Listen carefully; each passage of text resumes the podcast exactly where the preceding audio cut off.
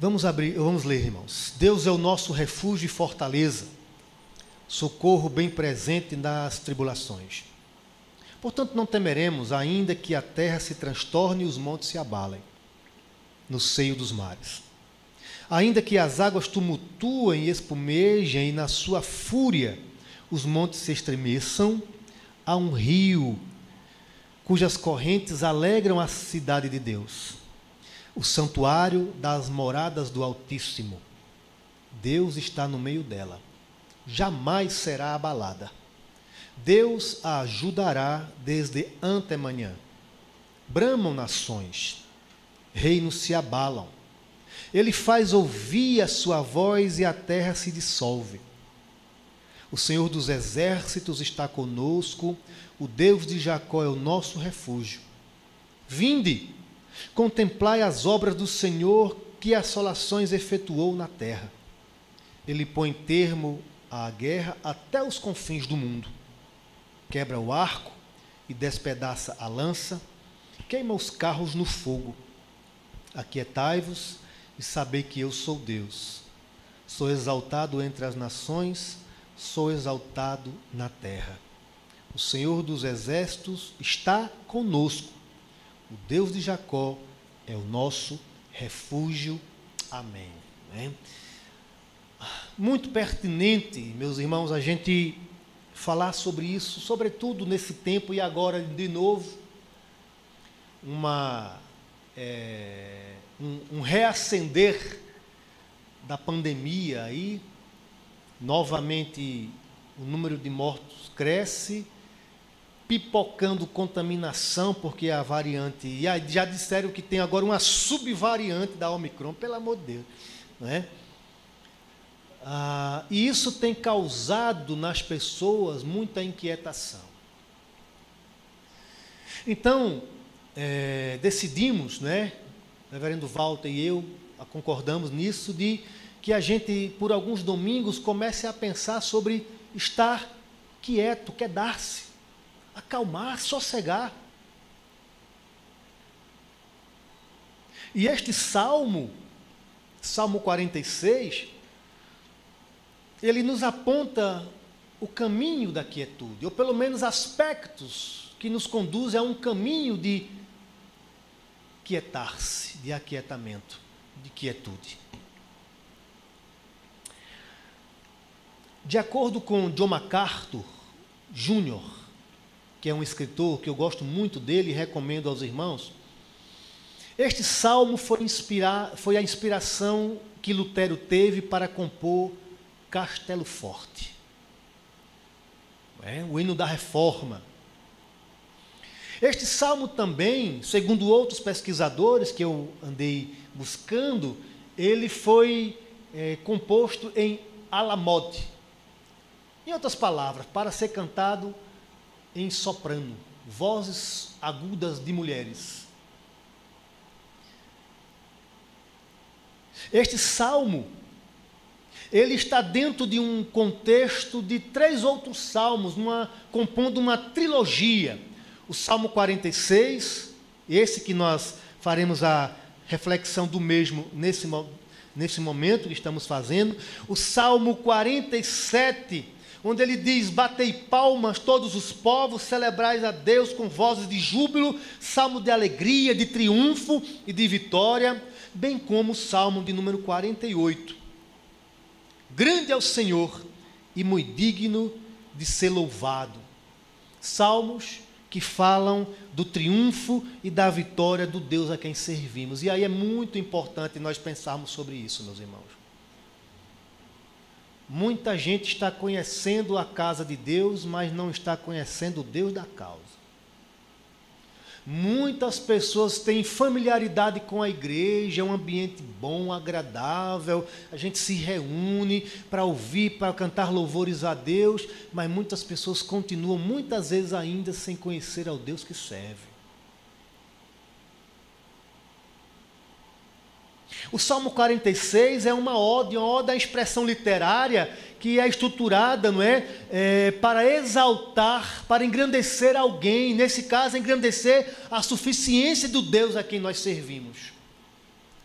A pergunta que eu fiz pela manhã: Deus é suficiente para você?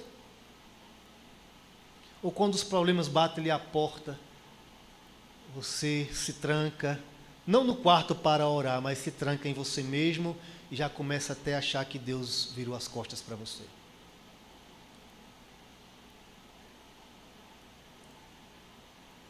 Esse Salmos fala da suficiência de Deus no enfrentamento às ameaças, tanto da natureza como dos homens ou das nações que rodeavam, cercavam Jerusalém, mostrando aqui que de fato Deus ele protege o seu povo sobre a terra. É muito reconfortante e renovador, irmãos, para a nossa fé, ler textos como esse que tratam da indestrutibilidade de Deus e da irresistibilidade dele.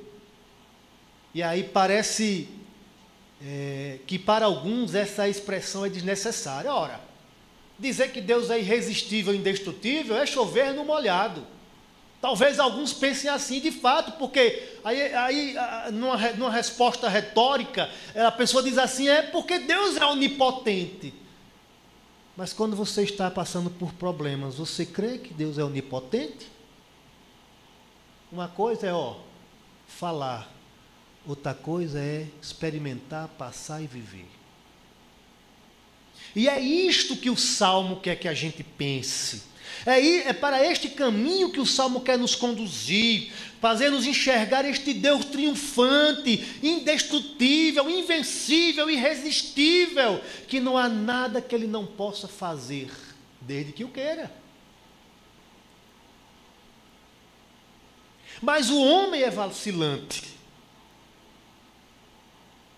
E seguidamente se esquece, se esquece da onipotência divina. Por exemplo, Veja a nação de Israel, mal saiu do Egito, depois de 430 anos, quando botou o pé fora, depois de testemunhar as dez pragas, depois de Deus matar o filho do primogênito do Egito, lá, o primogênito do faraó, o homem mais poderoso da terra.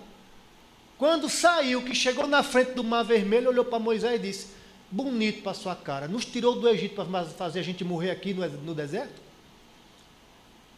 Foi isso que Israel disse. No, ao primeiro sinal de dificuldade, olhou para Moisés: É Moisés, é por falta de sepulcro no Egito que você nos trouxe para morrer aqui. E olhe, meus irmãos, esse comportamento israelita representa o comportamento humano. Representa o comportamento humano. E vou dizer: Deus detesta a murmuração, viu? Vamos, olha o que diz 1 Coríntios capítulo 10.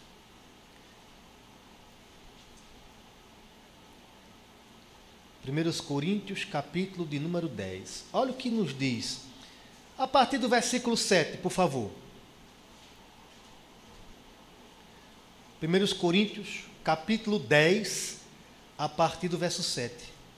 Não vos façais, pois, idólatra como alguns deles, porquanto está escrito: O povo assentou-se para comer e beber, levantou-se para divertir-se, e não pratiquemos a imoralidade como alguns deles o fizeram e caíram num só dia 23 mil.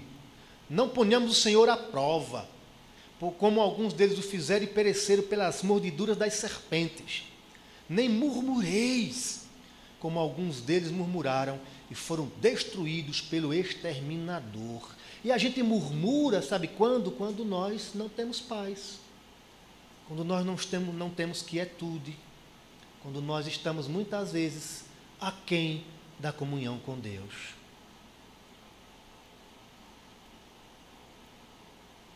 Êxodo 14, 11 fala daquele episódio lá do povo quando tinha acabado de sair do, do, do, do Egito e que chegou na frente do Mar Vermelho. Olha o que nos diz em Êxodo 14, 11. Veja, isso aqui são expressões de pessoas que têm a fé em Deus, né? fé em Deus. O povo de Israel viram coisas tremendas acontecerem, mas ao sinal do primeiro problema, disseram a Moisés: será por não haver sepulcros no Egito que nos tiraste de lá, para que morramos neste deserto?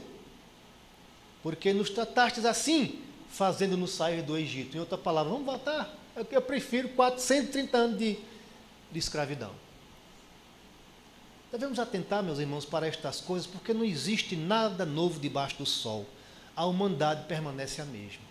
O povo de Deus permanece o mesmo, agraciado por Deus e muitas vezes ainda reclamando, murmurando pelo meio do caminho.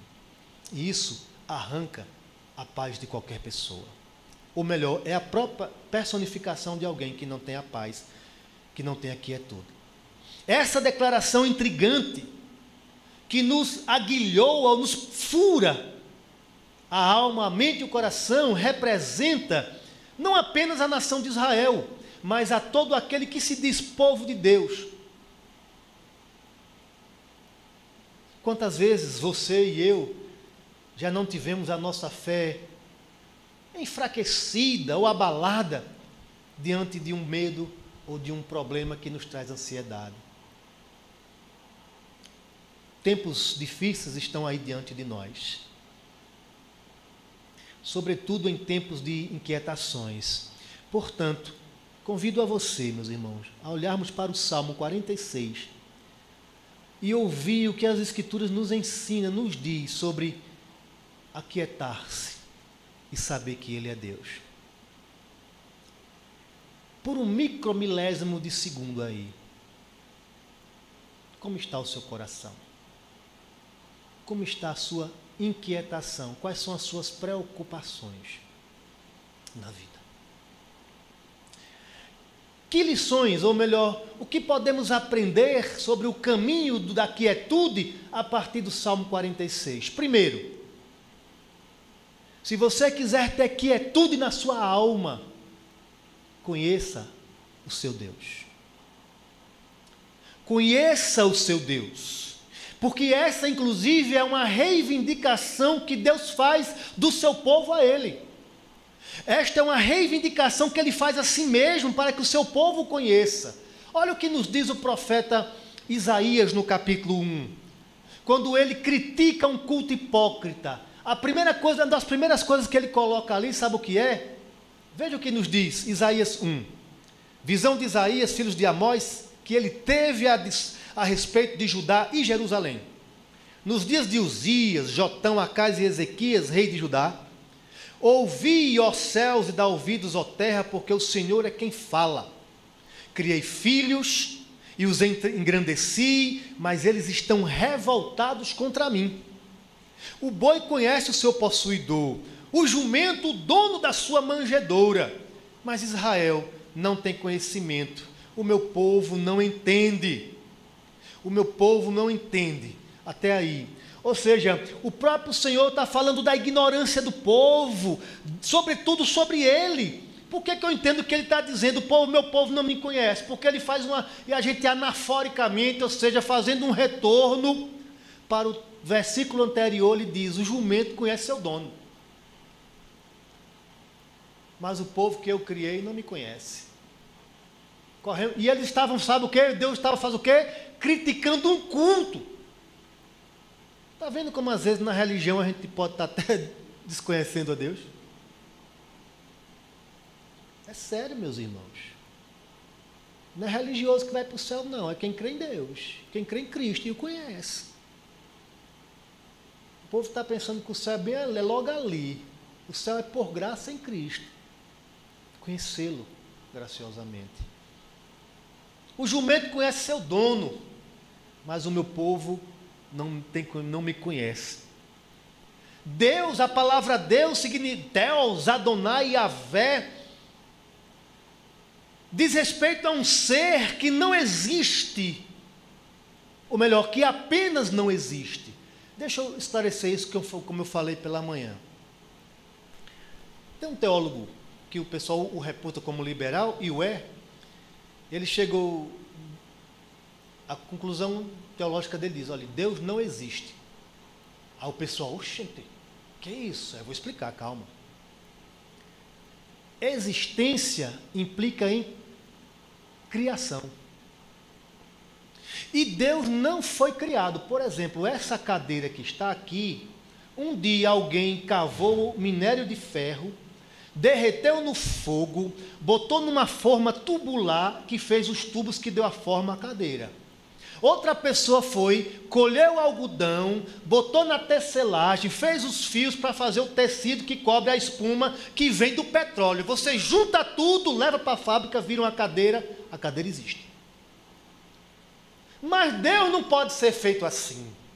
Deus nem sequer pode ser feito, porque Ele simplesmente é. Ele é eterno. Antes do princípio principiar, Deus já era. Deus já estava. Não se pode dizer que Deus foi criado. Nossa cabeça não consegue perceber o que é o conceito de eternidade de um ser eterno. Eu me limito apenas a tentar explicar a partir de uma cadeira. Mas Deus é eterno. Você já parou para pensar que para Deus não existe pretérito ou passado, melhor, é, é presente, passado e futuro? A gente vive a nossa vida assim pensando em presente, passado e futuro. Deus simplesmente é. E Deus significa, entre tantas outras coisas grandiosas, infinitas e maravilhosas, Ele significa este ser eterno. Ele é que estava antes do princípio, que criou tudo e o nada, criou a ordem e desfez o caos, fazendo todas as coisas pelo poder da Sua palavra. Que de forma detalhada e criativa fez o cosmos, com suas bilhões de galáxias e uma infinidade de seres, entre eles um ser que seria feito à sua imagem e semelhança, eu e você, o homem. E com esse homem fez uma aliança eterna com o mesmo. Porém, este, este traiu o Criador. Porém, ele, sem jamais quebrar o seu pacto, Deus nunca quebrou a aliança que ele fez com os homens mas os homens constantemente têm quebrado com ele. Mas mesmo assim, Deus é tão glorioso, tão mag mag magnífico, que mesmo o homem quebrando a aliança com ele, ele vem em busca de nós, a tal ponto que a única alternativa para resgatar a harmonia da, da aliança com o homem estava nele mesmo.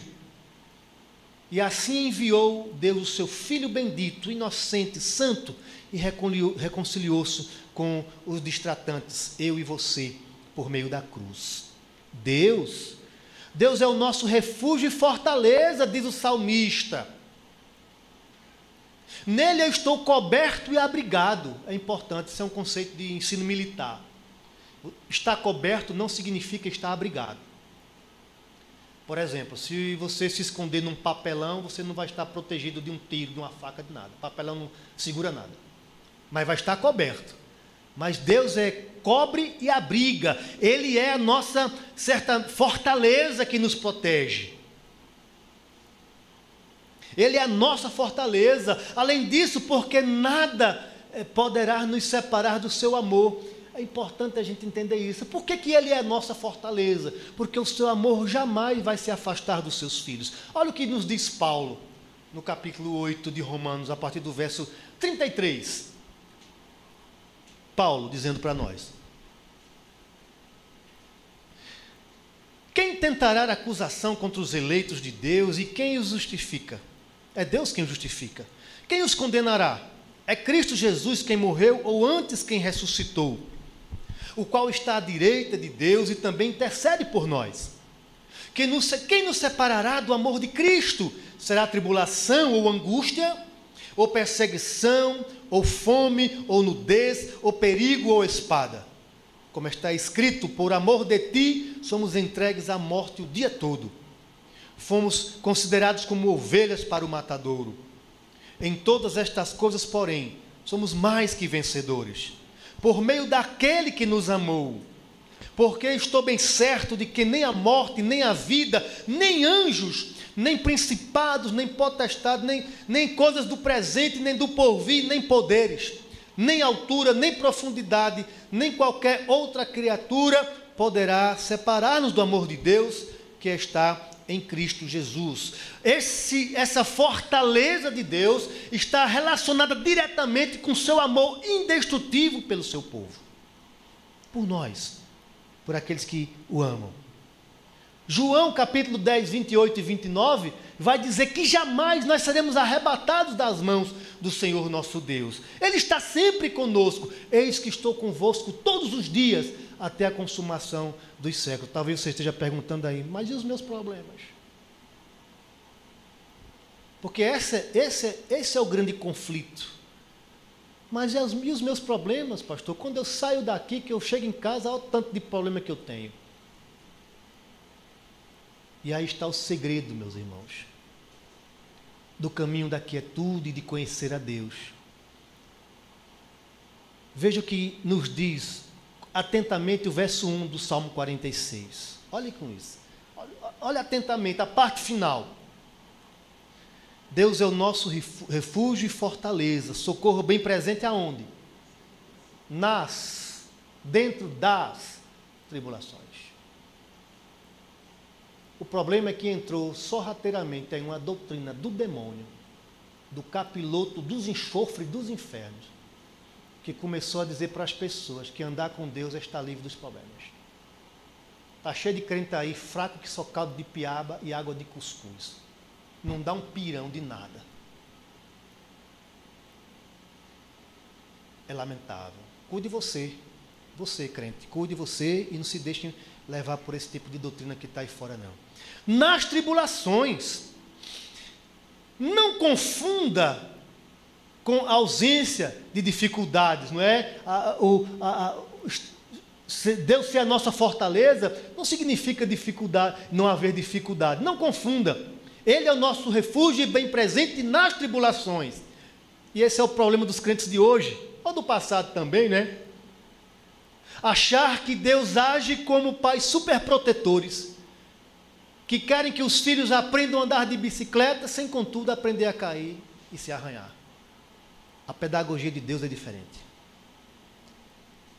Deus não poupou nem o seu filho unigênito, quanto mais poupará a mim e a você.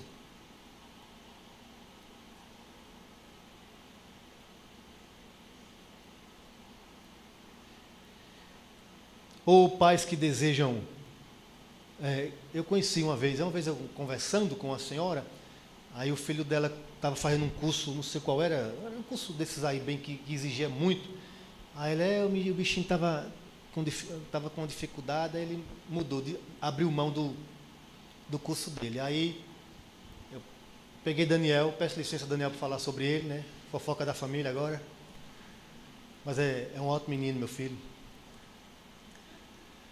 ele começou a arrochar, ele faz ciência da computação, aí muita matemática, meu irmão. Informática, informática é matemática para valer. Aí ele, é, pai, eu, talvez eu estou pensando em trancar. O quê? O quê? Meu filho, não é mais uma questão de custo, não, é uma questão de vida. Quer dizer que toda vez que aparecer um probleminha agora, você vai chegar para mim e vai dizer que vai trancar, é? Quando você se casar, que tiver que se emendar com sua mulher lá, não vá na minha casa, não. Aprenda a resolver os problemas, você e ela. Quando Deus nos coloca com, como um ser onipotente, não é declaração de que nós vamos ser ociosos e temerosos, não, gente. Ele está dizendo que eu estou com vocês em todas as lutas que vocês enfrentarem. É só isso que ele está dizendo. E muita gente tem perdido a quietude porque tem desconhecido Deus que a Bíblia fala. É uma tristeza. Mas leia a palavra. Por isso que tem estudo bíblico aí, tem oportunidade de estudar a palavra. Portanto, meus irmãos, a onipotência divina não é para nos fazer ociosos ou temerosos, e sim homens e mulheres que creem na onipotência dele, mesmo em face à fornalha. Eu amo, eu falei isso pela manhã, eu amo a história dos amigos de Daniel. Chegou Nabucão. Nabucão mandou construir uma mega estátua e disse que todo mundo deveria adorá-la. E aí tinha os fofoqueiros de plantão, os puxa-saco, todo quente, né? No serviço público tem, no reinado de Nabucodonosor também tinha. Ó oh, rei, aqueles jovens lá que vieram, judeus que vieram lá de Israel, eles, eles não, não se ajoelharam diante da, na hora que tocou os clarins, não. Todo mundo se prostrou e eles ficaram lá. Aí foram avisar para Nabucodonosor. Nabucodonosor já tinha feito um decreto de que quem não fizesse seria lançado na fornalha. E ele veio conversar com os meninos. Cara, que adolescente, não sei se era bem adolescente não, mas que resposta, meu irmão. Olha, rei. Se Deus quiser nos livrar, Ele nos livrará. Também, se Ele não quiser no, nos livrar, não nos livrará. Porém, fica sabendo de uma coisa: somente a Ele nós adoraremos. Ele não decretou, eita, que a vitória é garantida, que a fornalha vai se apagar, não. Se Deus quiser, Ele irá nos livrar. Se Ele não quiser, Ele não irá nos livrar. Mas sabe o que está acontecendo com hoje em dia? Multidões afluindo para mais diversas igrejas, sobretudo as midiáticas, para chegar lá e botar Deus na parede e dizer: resolva o meu problema. Tem criado uma geração de pessoas que não conhecem a Deus, não temem nem da sua glória e não sabem nem quem de fato Ele é. Conheça a Deus, o caminho da quietude implica em conhecer a Deus. Ou pensar como o próprio Daniel, que foi lançado na cova dos leões. Ou pensar como David Bryan, que ia ser genro de Jonathan Edwards. Morreu orando pelos peles vermelhas americanos, para que Deus libertasse aquele povo. Ou John Peyton, Python, como alguns queiram, que foi, foi pregar o evangelho para canibais nas ilhas do Pacífico do Sul. Quem é que vai ter paz pregando para canibal, gente? Gente que come carne humana. Antropófagos. E ele foi pregar o evangelho. Você teria paz, seus vizinhos ali, tudo, de vez em quando fazendo um churrasquinho de, de carne humana e você tem que pregar para eles? Entende o que eu estou dizendo? Ele se aquietou em Deus. Certamente teve medos, conflitos e tudo mais. Mas sempre sabia quem era Deus. Uma segunda lição, ou segundo quilômetro neste caminho da quietude, saiba onde Deus está. Versos de 4 a 7 do, do Salmo 46. Há um rio cujas correntes alegram a cidade de Deus, o santuário da morada do Altíssimo. Deus está no meio dela, jamais será abalada, Deus ajudará de diante amanhã. Bramam nações, reinos se abalam, e ele faz ouvir a sua voz e a terra se dissolve. O Senhor dos exércitos está conosco, o Deus de Jacó é o nosso refúgio. Muitas teorias humanistas se espalharam pelo mundo. Alguns dizem: Deus morreu e foram vocês que o mataram. Nietzsche Outros dizem: olha, Deus, Deus é como um relojoeiro. Ele criou as engrenagens, montou as estruturas, os parafusos, montou, deu a corda, botou para funcionar, agora disse: se virem. Ele não mais interfere na terra. Até teísmo aberto. Outros dizem: Bom, já que Deus é como um relojoeiro e Deus, oh, Deus morreu, então nós é que temos que resolver os nossos problemas. Aí vem o super-homem, Nietzsche de novo. O homem científico, o homem que não precisa mais do divino, o homem que tem poder em si mesmo para resolver todos os seus problemas. Teorias e mais teorias, espalhadas aí nas universidades, nas escolas A criação está sempre buscando assumir o lugar do Criador, busca-se incansavelmente remover e tirar Deus do seu trono, mas o salmista me garante aqui que o Senhor permanece no seu alto e sublime trono, como viu o profeta Isaías. O salmista também faz um paralelo entre Jerusalém terrena e a Jerusalém celestial, fazendo referência a um rio que alegra a cidade de Deus. Que maravilha! Um rio caudaloso. Né? Não sei se vocês conhecem o Rio São Francisco. Morei minha vida toda praticamente é, às margens do São Francisco. Raramente ia lá tomar um banho. Aí agora estou em Campina Grande, doido para tomar um banho lá, estou a 700 quilômetros de distância. Porque é um rio onde ele passa, tudo é verdinho. E o rio de Deus, meus irmãos, o rio da vida, o rio da misericórdia, o rio da graça. O profeta Ezequiel vai dizer que há um rio que ele, por onde ele vai passando vai reverdecendo e as suas águas são tão puras e saudáveis que ele é capaz de restaurar a vida no mar morto. O mar morto que é o mar salgado, né? é o mar que tem seis vezes mais sal do que a praia do Bessa ali. Se você se joga lá, você não afunda. Não tem nada, não tem vida, apenas sal.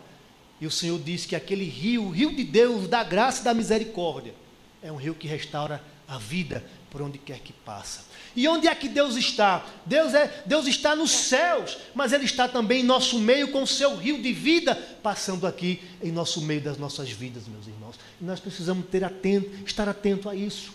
E esse é o segundo quilômetro. Saiba onde Deus está. Deus continua entronizado acima dos querubins, porque Ele é rei e Ele é Senhor, Ele tem todo o domínio sobre suas mãos. Esse texto também é de 4 a 7, nos fala que Deus vem, nos, nos protege, nos acolhe logo de antemanhã, na manhã bem cedinha. E aqui significa que Deus nunca tarda. Não tem um ditado que diz Deus tarda, mas não falha? Deus nem tarda, nem falha. Tardar é a mesma coisa que falhar. E Deus é perfeito. O problema é que se nós não conhecemos o primeiro passo, quem é Deus, nós começamos a estabelecer os nossos critérios no segundo passo. O problema é que nós queremos que as coisas se resolvam com o nosso cronos, ó, oh, cronos, relógio, cronômetro, com o nosso tempo, mas Deus tem o kairos dele, que é o tempo dele. Foi o que a irmã de Lázaro disse: Senhor, se tu estiveras aqui, meu irmão não teria morrido. E o Senhor disse: mulher, isto é para a glória de Deus. Deus não tarda, irmão, e nunca falha. Mas Ele também não está sujeito ao meu e ao seu, ao nosso tempo. Ele faz como quer, como lhe agrada e como lhe apraz. Por isso que tem muita gente frustrada aí marcando tempo. Ah, tal dia minha vitória vai chegar. Tal dia o milagre vai acontecer. Aí Deus está lá de cima. Não entendeu nada. É no meu tempo. É como eu quero. É como eu determino. Nós somos uma sociedade que acha que tem um controle de tudo. A agendinha do planejamento, né? Janeiro a 31 de dezembro. Coloque sua agenda nas mãos de Deus. Você será muito mais feliz em tudo aquilo que faz. Terceiro quilômetro aqui deste caminho da quietude. Medite nos feitos de Deus. Não se sabe exatamente qual era o contexto do Salmo 46. Tudo indica, segundo vários caminhos aí estudiosos, que este salmo descreveu a vitória de Israel sobre o rei da Assíria, que está descrito lá no, em Isaías 37. O que aconteceu? É, vários é, inimigos vieram contra contra o povo de Israel, né, no caso a Síria, que era o exército mais horrendo da época, extremamente é, violentos. Ele arranca, ele, o exército arrancava a cabeça dos adversários espetava em, em, em lanças para intimidar os outros, os outros inimigos. Para você ter uma ideia da besteirinha. E, vi, e vinham, já tinham vencido a Síria, já tinham vencido é, é, é o reino do norte, né, Samaria, estava vindo rumo a Jerusalém. E aí, Ezequias foi orar. E o que aconteceu foi que Deus enviou o anjo dele, matou centenas de milhares. Quando foram ver, estavam todos mortos. Deus é a nossa bandeira. Deus é aquele que peleja por nós. Deus é, é, aquele que tem todo o poder em suas mãos. E você precisa entender isto daí. Você não é uma pessoa normal na terra, socialmente normal, mas nós somos pessoas loucas porque nós acreditamos num Deus, ainda que invisível, ele é real, que está lutando em nosso favor. É um Deus que trabalha por aqueles que nele esperam. Confie nos seus feitos. Deus destruiu todos os inimigos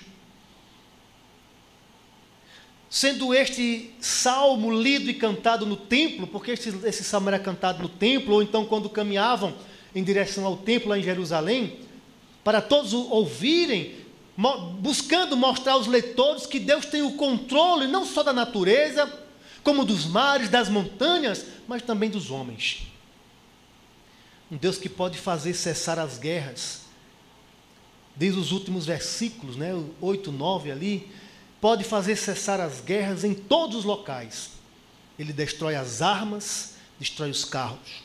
Ele tem o poder em suas mãos, revelado em sua infinita misericórdia, como diz o Salmo 103. Vamos dar uma olhada para os primeiros versículos do Salmo 103. Salmo de número 103. Bendize a minha alma ao Senhor, e tudo que há em mim, bendiga o seu nome. Bendize a minha alma ao Senhor e não te esqueças nem nenhum só dos seus benefícios. Ele é quem perdoa todas as tuas iniquidades, quem sara todas as tuas enfermidades, quem da cova redime a tua vida e te coroa de graça e misericórdia, quem farta de bens a tua velhice, de sorte que a tua mocidade se renova como a da águia o Senhor faz justiça e julga todos os oprimidos.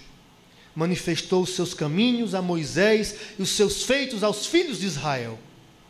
O Senhor é misericordioso e compassivo, longânimo e assaz benigno. Não repreende perpetuamente, nem conserva para sempre a sua ira. Não nos trata segundo os nossos pecados, nem nos retribui consoante as nossas iniquidades. Esse é o Deus que você vem para adorar, que tem infinita graça e misericórdia dispensada sobre nós, que é a nossa fortaleza. Eu sei que às vezes são. É, torna-se ditados populares, né? Às vezes você chega para um irmão, irmã assim, ô oh, meu irmão, como é que vai? E a luta, como é que está? Ô oh, pastor, só tenho Deus por mim. Só tenho Deus por mim. Não entendeu quem é Deus nas Escrituras. Um só anjo de Deus matou 180 mil de um exército assírio. Um só. Imagine miríades, que são milhares e milhares de anjos. E são anjos, não são o próprio Deus. O universo está Todo o universo que ele criou é menor do que ele. Eu falava para os irmãos do louvor, meu Deus, esse ser tão grande. E às vezes as pessoas vêm para os templos desatentamente, não tem noção de quem na presença estão. Só porque ficou no nível superficial da religião.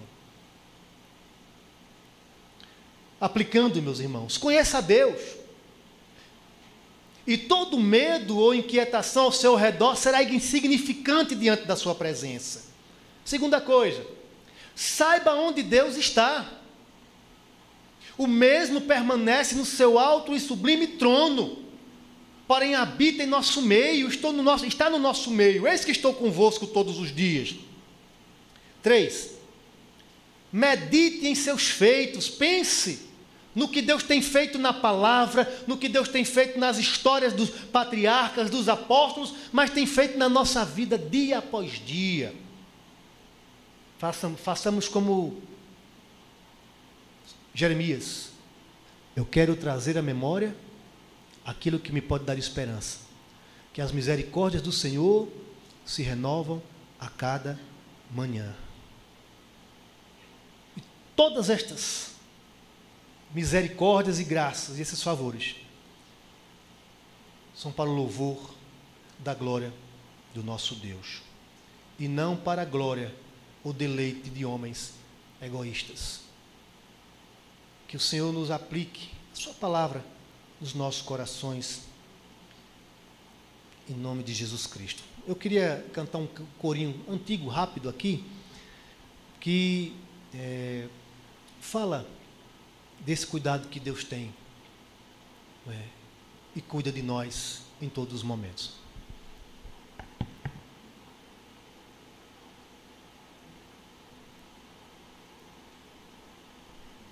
Licença de novo aqui, viu, Brian? Violão ungido a gente tem que pegar com jeito.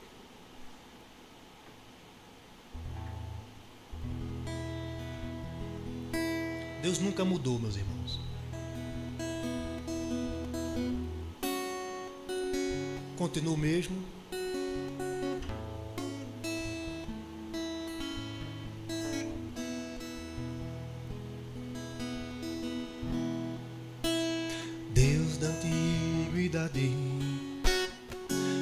Ainda não se viu, ainda não se ouviu.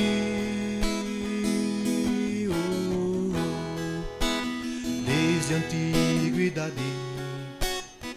ainda não se viu, ainda não se ouviu. Um Deus que trabalha por aqueles que esperam. Um Deus que trabalha por aqueles que nele esperam.